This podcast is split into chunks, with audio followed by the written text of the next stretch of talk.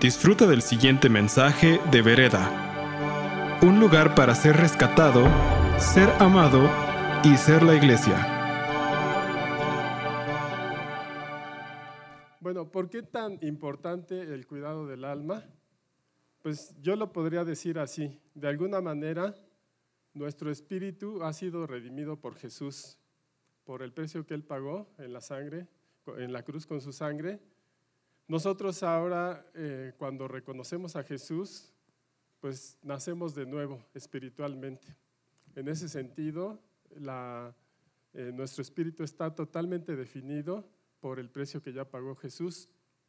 En cuanto a nuestro cuerpo, yo lo diría así, aunque lo cuidamos bien, y es el templo del espíritu, al final se va desgastando y se termina. Ese es el destino de nuestro cuerpo físico. Pero también hay algo muy claro en la escritura acerca de nuestro cuerpo. En Filipenses 3:21 dice que Jesús lo transformará en un cuerpo glorioso semejante al suyo. Ese es el espíritu y el cuerpo. Entonces, ¿qué nos queda a nosotros en este momento? Pues somos responsables del cuidado de nuestra alma. Así como en el principio, en el huerto de Edén, Adán se le dio la responsabilidad de guardarlo y cultivarlo. Hoy a nosotros Jesús nos da la confianza para guardar y cultivar nuestra alma, por lo que ya hemos visto y por lo que vamos a seguir viendo hoy. Tenemos esa confianza y Jesús, además de esa confianza, nos hace ver lo importante que es nuestra alma, porque dice, ¿de qué servirá ganar todo el mundo si pierdes tu alma? O cuídate de aquellos, o no te preocupes de aquellos que pueden destruir el cuerpo, pero no pueden destruir tu alma. Más bien, ocúpate de aquellos que pueden destruir tu alma, porque junto con eso tu cuerpo se va al infierno. Así lo dice la escritura en Mateo 10, eh, 28 y 16, 26. Entonces el cuidado de nuestra alma recae en mucha responsabilidad en nosotros. Desde luego que no estamos solos nosotros, Jesús ya pagó el precio y tenemos al Espíritu Santo con nosotros en este mundo, el cual nos ayuda en momentos de dificultad y nos inspira en momentos que no son tan claros. Pero nuestra alma no es algo fácil. Ya se habló aquí de que es compleja. está el intelecto, están las emociones, está el sentir, es lo que nos conecta de manera inmediata con todo nuestro entorno. Entonces recibimos muchos estímulos y asimismo reaccionamos a esos estímulos. Está en contacto directo y respondemos así. Aquí el punto es que nuestra alma aprende a formar patrones o modelos de comportamiento. Inevitablemente, nosotros tenemos experiencias en la vida, buenas o malas, aprendemos a recibir esa información y entonces aprendemos una manera de responder. Eh, pues podría decirse que es algo normal, solamente que debemos de tener cuidado de no establecer una verdad acerca de nuestra propia experiencia, porque entonces nos hace actuar de una manera eh, automatizada y en realidad no podemos limitar a Dios. A veces queremos establecer una verdad con lo que yo experimenté y yo no puedo imponer a mis hijos algo que a ellos no les tocó vivir. Si yo me esforcé mucho de pequeño o sufrí, o lo que haya sucedido, bueno, eso me tocó enfrentarlo a mí, pero yo no puedo establecer un patrón en ellos. Dios no lo hace, Dios nos da libertad y nos da libre decisión. Y ese es el punto con el alma, que, uno de los puntos que tenemos que cuidar, que le gusta mucho establecer, eh, analiza bien lo que sucede, eh, asimila bien las experiencias y establece eh, conductas ya que nos predisponen a responder a veces de la forma como que ni siquiera esperamos nosotros mismos o lo queremos hacer. Y esa es una verdad muy parcial solamente. Es válido tal vez para mi experiencia. Y pues nos sucede como a la niña que estaba jugando con su amiguita en el cuarto de la mamá y de repente la amiguita va y se sube en la báscula. Y entonces la niña grita, no, no te subas ahí. Y pues espanta a su amiguita, ¿por qué no? Dice, es que mi mamá cuando se sube ahí llora.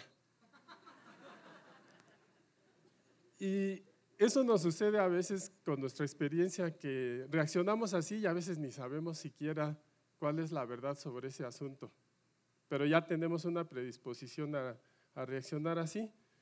Eh, esos prejuicios que se forman en nosotros no son fáciles de, de romper. Decía Einstein que es más fácil desintegrar un átomo que un prejuicio.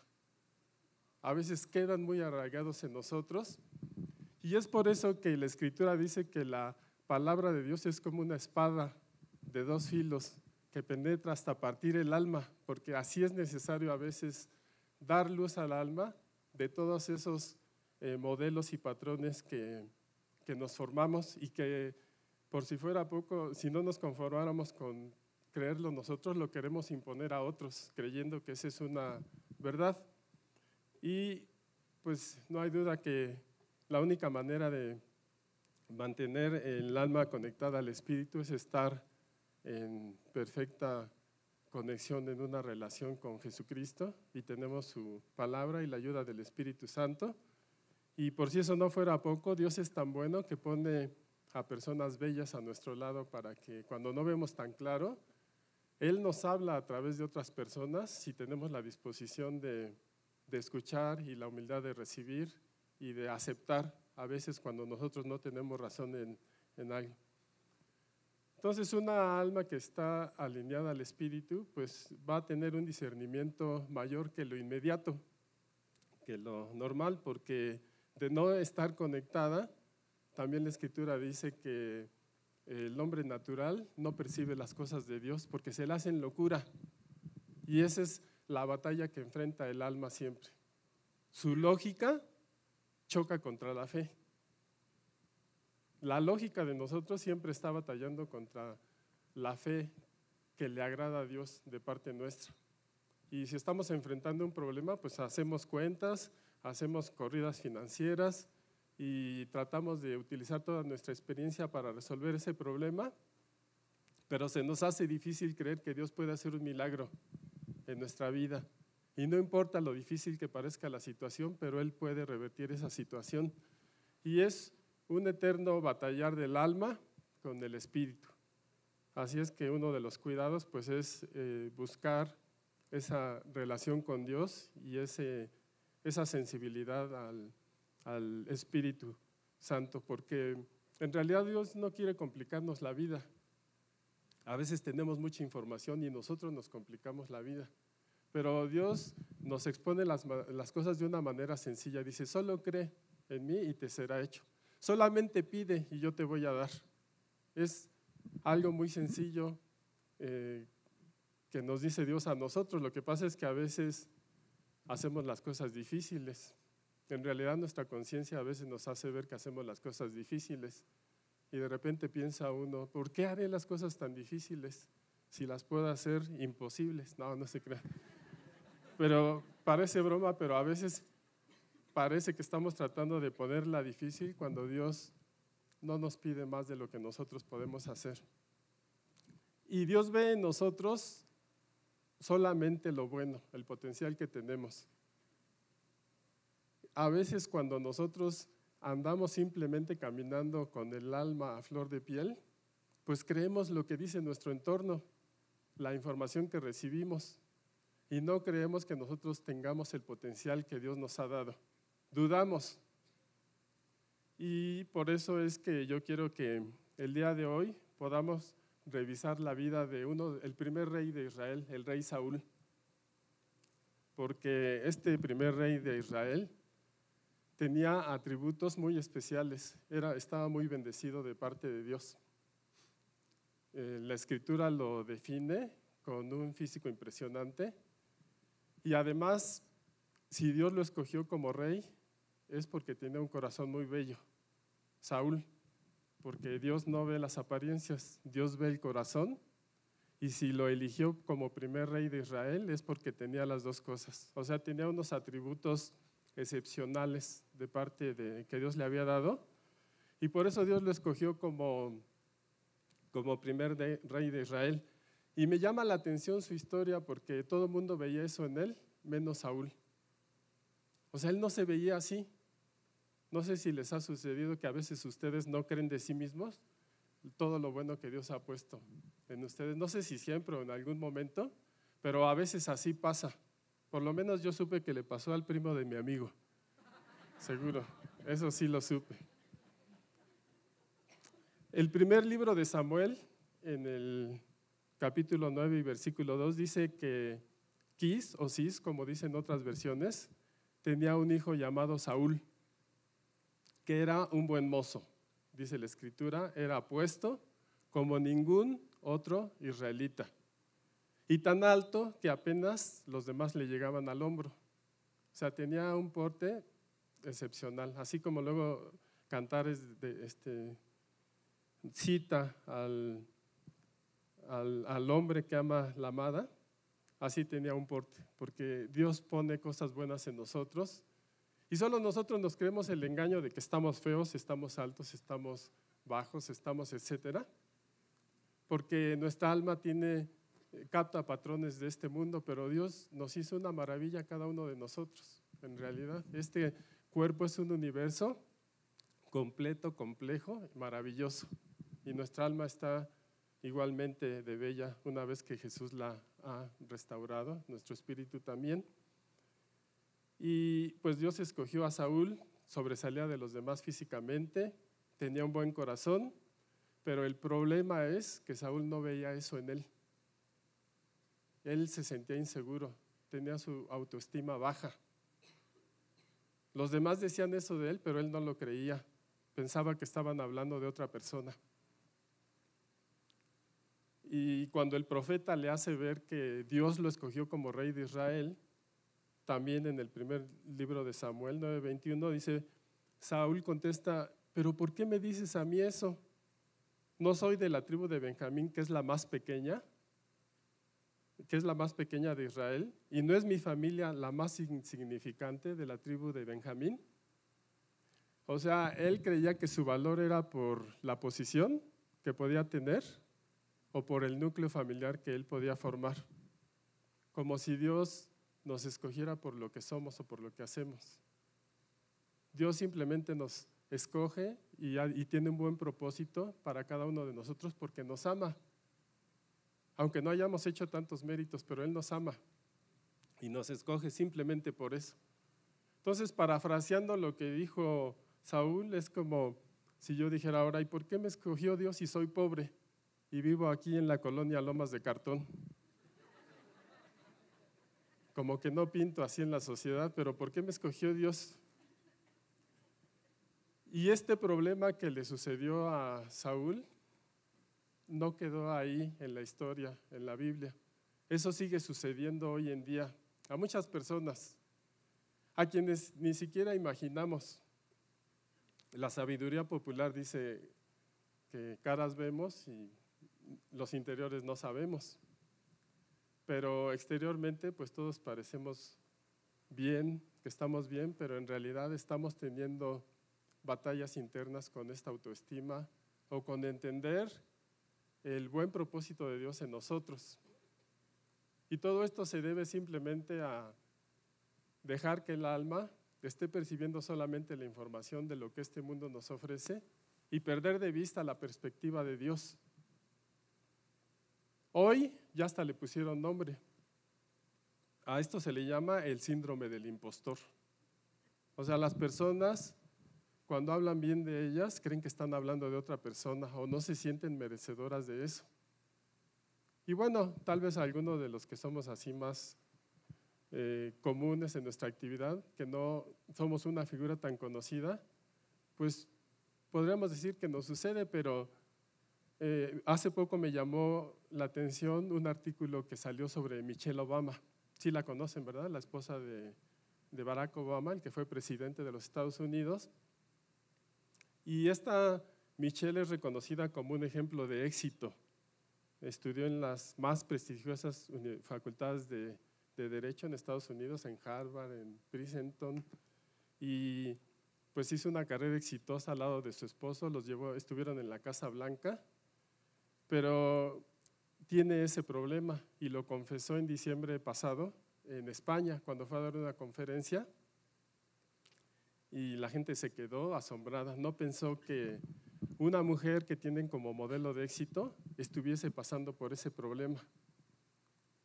Y ella estaba ahí, estaba dando la conferencia y dijo que estaba que lo reconocía y que estaba luchando contra ello. Entonces dice algo así: He estado en las mejores mesas de los comités más poderosos del mundo, como no pueden ustedes imaginar. Yo he estado en el G20, en los países más selectos, tengo un asiento en la ONU y he estado en muchos comités importantes, pero les aseguro algo, nadie es tan brillante como aparenta. Muchos sufrimos de lo mismo, de no creer lo que Dios ve en nosotros. Y todo esto lo estoy poniendo como contexto porque tiene que ver mucho con el cuidado del alma. Si no tenemos cuidado del alma, se desajusta. O podemos sentirnos menos o podemos sentirnos más. Como aquel que decía, bueno, no es que sea presumido, lo que pasa es que me tengo mucha confianza. O como aquel que decía, bueno, no es que sea bipolar, lo que pasa es que me hacen enojar cuando estoy contento.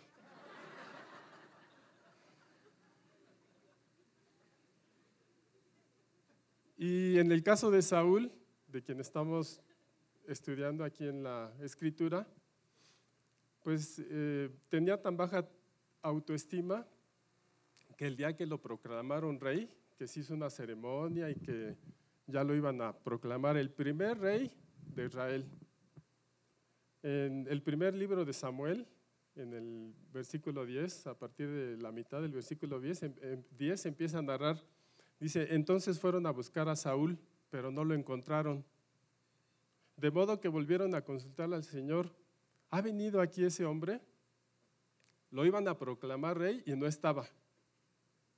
Y Dios les contestó, o sea, tuvieron que volver a preguntarle al Señor, ¿está seguro de que era? Porque no lo vemos. Y Dios les contestó, sí, pero se ha escondido entre el equipaje, entre el bagaje. Estaba escondido y lo iban a proclamar rey.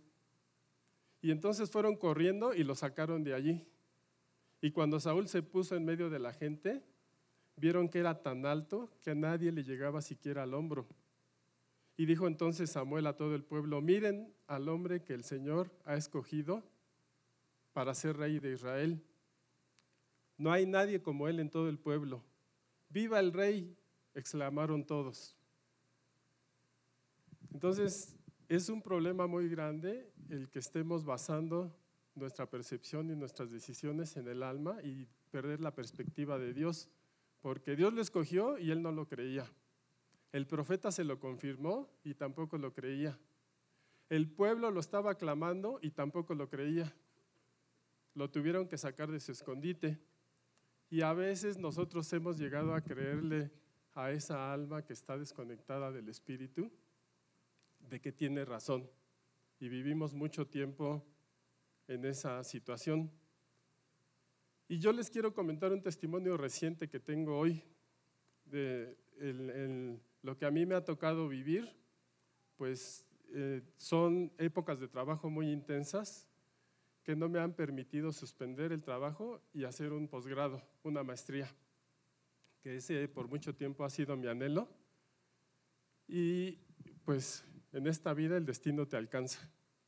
Resulta que el puesto que tengo hoy en el gobierno federal, de repente un día le pusieron como requisito maestría como mínimo.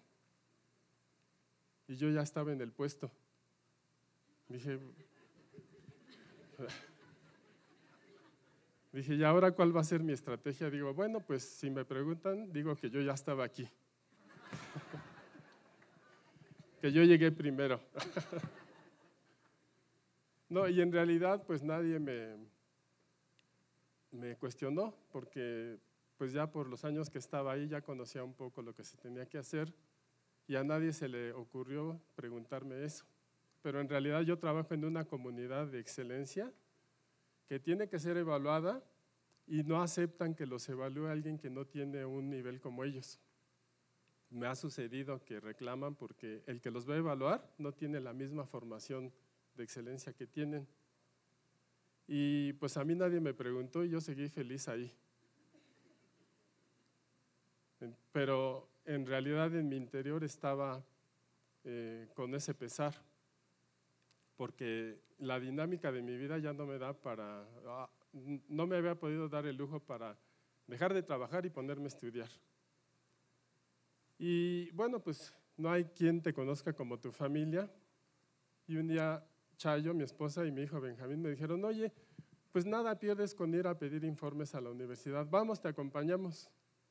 Y escúchenme bien, padres de familia, cuando les digan eso, no les crean, es una trampa.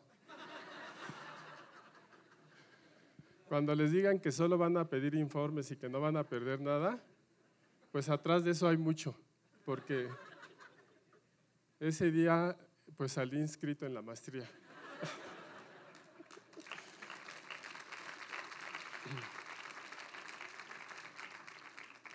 Y de momento me dio mucho gusto, salí feliz y no, qué bueno, tanto que lo había esperado, pero al poco rato ya no creí que pudiese hacer la maestría y seguir trabajando. Y además no me veía en un grupo con puros jóvenes que son bien abusados y bien talentosos y dominan muy bien todos estos medios electrónicos y todo. Y yo decía, ¿qué voy a hacer ahí? Pero pues ya terminó todo ese proceso y precisamente este fin de semana, el viernes fue la ceremonia de graduación, ayer ofrecimos una...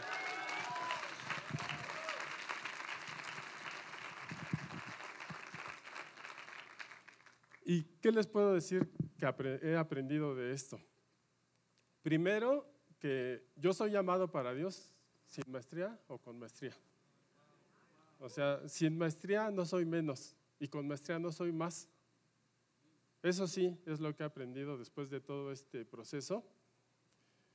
Y la otra es que Dios es justo, siempre compensa las cosas. Por eso la escritura dice, al que recogió poco, no le faltó. Y al que recogió mucho, no le sobró.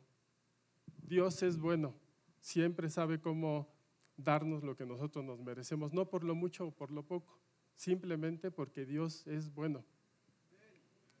Y yo pensé, de haber sabido esto, ¿para qué peleó tanto con mi alma? Solo le hubiera creído a Dios desde el principio. Em, ¿Qué es lo que sucede cuando nosotros no podemos vernos bien a nosotros mismos?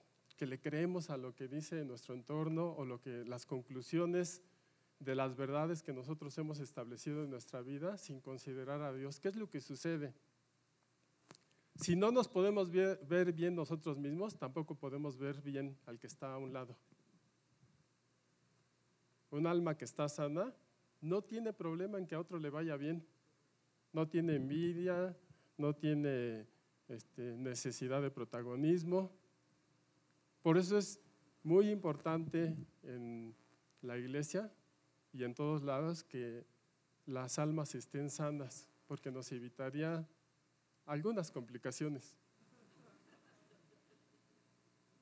Por ejemplo, Saúl se enfureció porque a David le iba bien. Como David era muy exitoso en la batalla, decían, Saúl mató a sus miles y David a sus diez miles. Y decían, no, ¿cómo me va a ganar si yo soy el rey?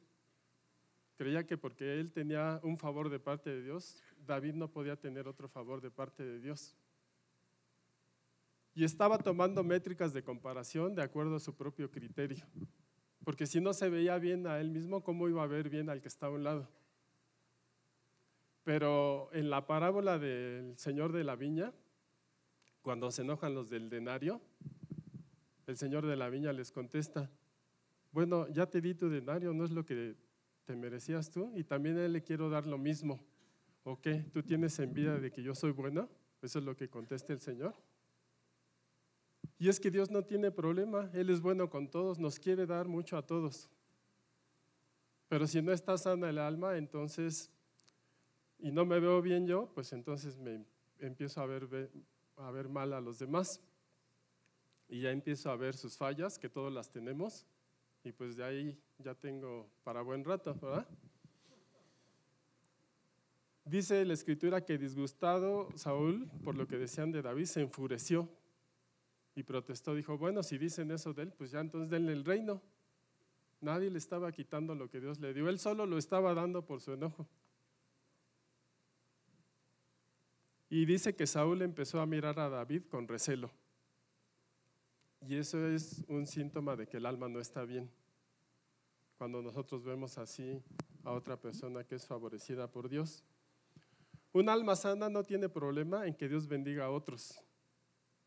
Más bien ama a las personas en las identidades que Dios les ha dado. Les da el respeto que se merecen. Las aprecia como un regalo de Dios para su vida. Porque esas personas que Dios bendice también son una bendición para nuestra vida. Y un alma que quiere funcionar así tiene problemas en tener una relación sana con Dios, una relación personal. Le pasó a Saúl porque su relación con Dios se deterioró tanto que Dios decidió escoger a otro rey para Israel. Al final, su propia actitud trajo una consecuencia en su vida. Lo que él temía que pasara, lo propició él mismo por creer otra cosa de la que Dios creía para él. Y el profeta se lo dijo, tú has rechazado la palabra del Señor y él te ha rechazado como rey de Israel. Y estaba consciente Saúl Estoy leyendo Samuel, primer libro de Samuel 15 y Saúl contesta, he pecado, respondió Saúl, pero le dijo al profeta, pero te pido que ahora me sigas reconociendo ante los ancianos de mi pueblo y ante todo Israel, y regresa conmigo para adorar al Señor tu Dios. ¿Qué es lo que sucede con un alma que no está sana? Está tan mal su situación que no se da cuenta que lo importante, que es su relación con Dios, está mal y solo le importan las apariencias. Porque le dijo al profeta, pues sí, ya sé que Dios ya no me quiere, pero tú regresa conmigo para que los demás crean que yo todavía tengo autoridad y tú me respaldas. Y eso tiene un nombre, se llama religiosidad, donde la gente no está consciente de que la condición de su alma no está buena, su relación con Dios no está bien, pero le interesan mucho las apariencias. Eso es lo que hace una religiosidad, cuidar las apariencias, pero la condición interna no. Y eso es lo que pidió Saúl. Bueno, no importa que Dios ya me haya desechado y no me quiera, pero hazles creer que todavía puedo, que soy importante. Esa es la ceguera que trae una alma que no está sana a nuestra vida. Y no voy a estar comparando que Saúl, era que Saúl era malo y David era bueno, simplemente porque David enfrentaba lo mismo que Saúl. No crean que David así como que andaba caminando en el aire, de tan bueno que era y tan santo casi ángel. Sufría las mismas pasiones que Saúl. Solo que, bueno, David estaba consciente, así lo podemos ver en los salmos que él escribió. El Salmo 13.2 dice, ¿hasta cuándo tendré conflictos en mi alma? Se pregunta David como salmista. ¿Hasta cuándo tendré conflictos en mi alma? Con angustias en mi corazón cada día. ¿Hasta cuándo será enaltecido mi enemigo sobre mí? Y sin duda, pues David tuvo un trato con su alma que nosotros podemos aprender hoy porque él exhortaba a su alma a ponerse a cuentas con Dios, le decía, bendice alma mía al Señor y no olvides ninguno de sus beneficios. Bendice alma mía al Señor y bendiga todo mi ser su santo nombre. O sea, él se ponía a cuentas con su alma para que se alineara a reconocer que Dios es el que bendice nuestra vida y el que nos hace tener una perspectiva correcta, una perspectiva eterna. El alma solo nos permite ver de manera inmediata y mal. Y pues todos tenemos elementos para responder a ello. Por eso el Espíritu Santo, por eso pidió Jesús que el Espíritu Santo estuviera con nosotros, porque la Escritura dice en Romanos 8:26 que nuestra debilidad, el Espíritu mismo intercede por nosotros. No tenemos que hacer algo para que Dios nos acepte o nos confirme lo que nos ha dado. El Espíritu mismo nos ayuda y las personas que Dios ha puesto a nuestro alrededor, esta comunidad también nos ayuda. Solo que tenemos que ser sensibles y reconocer esa vulnerabilidad que todos tenemos y escuchar y hacer caso. David, eso fue lo que hizo, ese es uno de los secretos de David, porque cuando se equivocó el profeta le dijo que se equivocó y él reconoció su condición. Eso fue lo que reconoció David. Y bueno, yo sé que para muchos no es difícil reconocer nuestra vulnerabilidad cuando Dios pone a alguien a nuestro lado y nos dice eh, pues lo que tenemos que cambiar, nos lo dice de parte de Dios. Y me acaba de pasar también un testimonio muy padre. Yo no voy al Upper Room porque estoy ocupado trabajando. Solo fui hace poco porque eh, tuvimos una reunión con Scott y entonces ya hice lo que tenía que hacer para salirme antes de la oficina, pero me quedé a ese tiempo de adoración y de alabanza. Y ese día a los alumnos de la escuela del Ministerio Sobrenatural se les había pedido que antes de ese tiempo ellos le preguntaran a Dios qué personas iban a ir y qué necesidades tenían. Entonces dijeron, escriban papelitos para que ahí los repartan. Y a cada uno de los que asistimos nos dieron un papelito. A mí me dieron uno. Y este, decía más o menos, le tomé una foto y no la encontré para colmo, pero bueno, más o menos la voy a parafrasear. Decía, eh, tú eres esforzado y valiente, pero a veces tienes que voltear a un lado porque tienes que tomarte de la mano de otra persona para que te ayude y para que ore por ti. Y saben que a veces es difícil reconocer eso porque yo no quiero darle molestias a nadie. Digo, no, ¿cómo tienen suficiente con lo suyo para que yo les dé unas molestias? Ya me hice un modelo de pensamiento. Pero en ese momento estaba pasando un tiempo tan difícil que ese día decidí, dije, le voy a decir a mi esposa que ore por mí o no salgo de la casa, porque está el asunto bien difícil. Entonces ella oró en esa semana y llego a la reunión y me dan la tarjeta de lo que me sucedió. Y dije, ya te entendí, Dios, discúlpame. Ya sé que no estoy solo, te tengo a ti, está el Espíritu Santo y tú me has rodeado de gente bella que utilizas para que me anime a enfocar mi alma en lo que tú quieres. Y a David le sucedió lo mismo, fue sensible al profeta Natán, fue sensible a la esposa de Nabal, un pastor que lo hizo enojar y que Saúl ya lo quería matar, pero ella le dijo algo muy importante. Lo fue a encontrar cuando David se quería vengar de ese hombre que lo hizo enojar porque respondió con el patrón que tenía él. Era soldado, traía la espada y dijo, ah, a mí el que me la hace me la paga.